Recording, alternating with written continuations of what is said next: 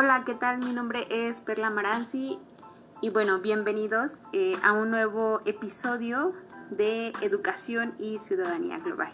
Y bueno, en esta ocasión nos toca ver un tema bastante controversial e importante que ha tenido lugar actualmente eh, en nuestra sociedad y bueno, es acerca de eh, la globalización. Sabemos bien que hoy en día la globalización ha producido cambios eh, constantes y continuos, eh, tanto en el ámbito económico, político y cultural.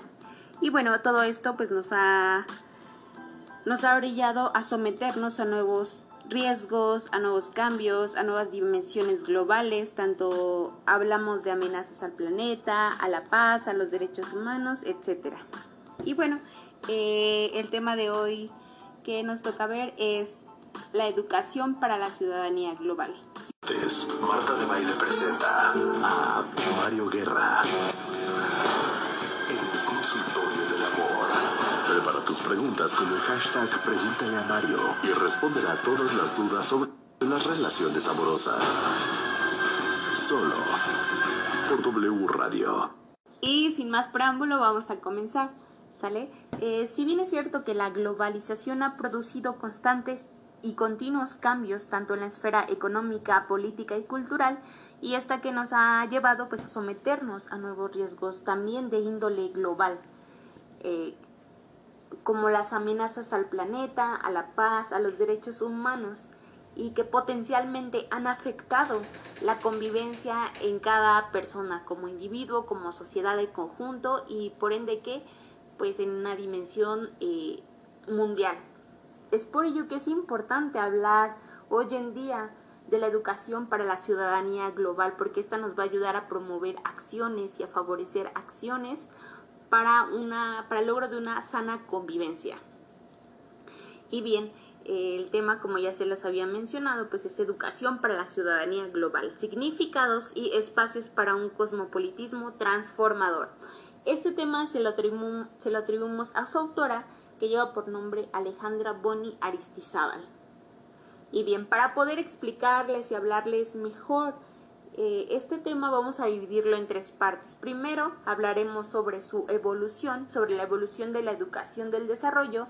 Segundo, eh, sobre los distintos significados de la ciudadanía global o cosmopolita. Y por último, hablaremos acerca de los espacios educativos. ¿Para qué? Pues para un logro del cosmopolitismo transformador. Y bien, comencemos con la primera parte, que es sobre la evolución. Esta evolución ha tenido lugar a partir de cuatro etapas o generaciones que han estado marcadas cada una por diferentes características. Y bueno, la primera eh, se trataba acerca de la recaudación de fondos y se recurría eh, a imágenes catastróficas que éstas eran mostradas a las personas. ¿Para qué? Pues para que se les ablandara un poquito el corazón, ¿sale? Y que se pudiera despertar en ellos sentimientos de compasión, de caridad y sobre todo de generosidad. Y estas acciones pues incidían directamente pues para promover una mejor sociedad. La segunda parte de, de, la evolución de la educación del desarrollo la vemos a través de una etapa que es conocida como desarrollista y esta se caracteriza por la idea de cooperación. Ahí en ese entonces pues la entendían como una actividad a través de la cual se ayudaba a los que se querían ayudarse a sí mismos. Después tenemos la tercera generación que es entendida como una educación crítica y solidaria.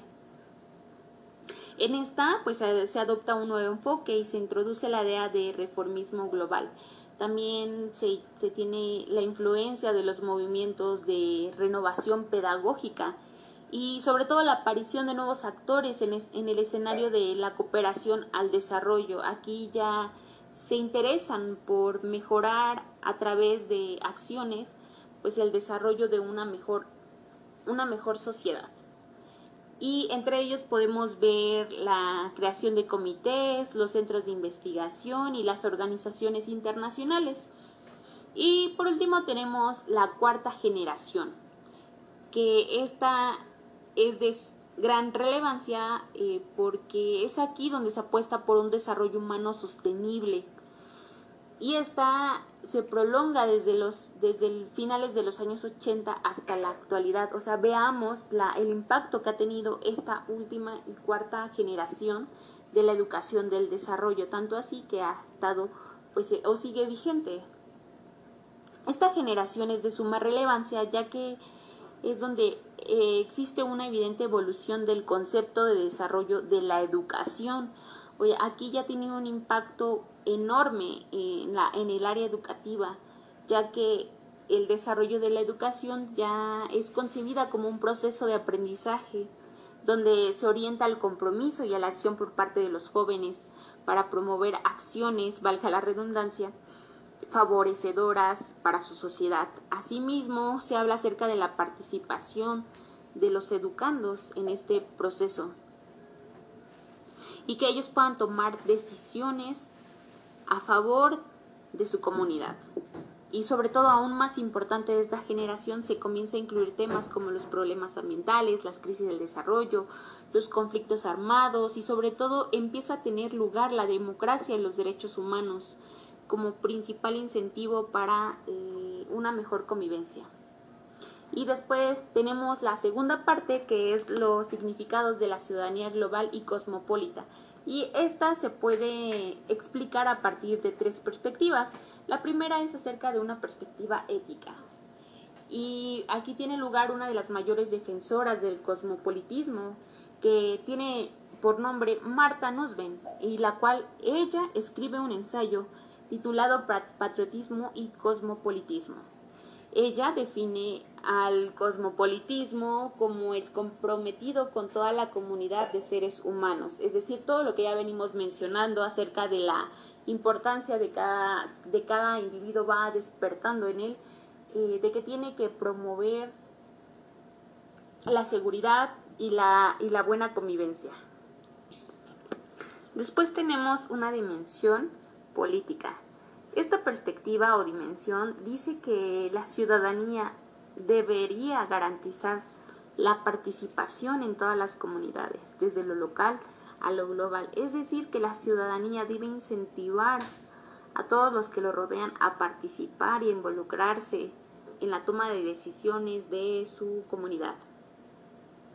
Y deben garantizar la forma y alcance de el proceder de determinados actores que pueden posiblemente pues distorsionar las condiciones y procesos democráticos. Y tenemos un ejemplo como los organismos internacionales financieros o las multinacionales que solamente buscan que fines económicos. Entonces esta no debe de ser el eje que que promueva o que movilice a la sociedad sino más bien debe de buscar siempre una acción colectiva y por último tenemos una perspectiva sociológica. Esta dice que nos encontramos en un proceso eh, cosmopolita y que esta se, que se caracteriza por crisis globales como los riesgos ecológicos, las crisis económicas o las amenazas terroristas. Este es el costo de volverse global, y bueno, esto se debe al incremento de forma de vida transnacionales, el desarrollo de movimientos de protestas globales en contra del gobierno. Esto es lo que define la perspectiva sociológica. Y ya para culminar, pues hablemos acerca del último eh, tema, que es acerca de los espacios educativos para un cosmopolitismo transformador. Y bien, este apartado eh, reconoce que la educación para el desarrollo puede jugar un papel fundamental y podría hacer posible que los procesos educativos lleven a la adquisición de conocimientos, eh, habilidades y actitudes que caracterizan a la ciudadanía cosmopolita. Pero, ¿qué ideas podrían definir esos procesos educativos que tanto, tanto se anhelan para el logro de una ciudadanía cosmopolita. Bueno, estas ideas eh, tienen que ver bastante con la relación de poder que los espacios públicos como privados eh, logren una sociedad más justa e inclusiva. Ese es un ideal principal, una idea. Sociedad más justa y, e inclusiva. y que no solamente se enseñe a partir o para el logro de, de adquisición de teoría o de conocimiento, sino que también se eduque para formar ciudadanos que puedan regular sus emociones y sus sentimientos. Y bueno, estas ideas ya están definidas. Y ahora la pregunta sería, ¿cómo podemos potenciar estos procesos desde la educación del desarrollo? Y bien, eh, tomando como base los ideales de la ED de la quinta transformación, dice que la ED es una práctica social crítica, puesto que concibe la parte cultural, ideológica y social que tiene la capacidad de transformar la sociedad. Y lo más importante de esta quinta transformación es que tiene como objetivo formar ciudadanos autónomos, que es lo que hoy en día se requiere, con un espíritu crítico que, que promueva la valoración ética e ideológica del mundo y una formulación de cómo sería una mejor sociedad. Eso es lo que se debe de comprender, eso es lo que se tiene que llegar para logro de del logro de esos procesos de educación del desarrollo. Y bueno, y por último y como conclusión, puedo decir que la educación debe estar siempre a la altura y a las necesidades de las exigencias de la sociedad actual. Una sociedad evidentemente que busca tener ciudadanos capaces de afrontar los retos y constantes cambios de la globalización. Y bueno, ¿a través de qué? De la enseñanza de las habilidades, aptitudes y conocimientos que éstas deben de ser basados en la justicia, en la inclusión y la práctica de valores. No debemos de tomar esto a la deriva. ¿Sale? Y bueno, espero que este capítulo les haya sido de gran importancia y relevancia y que lo lleven a la práctica tanto en el espacio educativo y en la parte de su vida personal. Y bueno, esto sería todo y que pasen bonito día.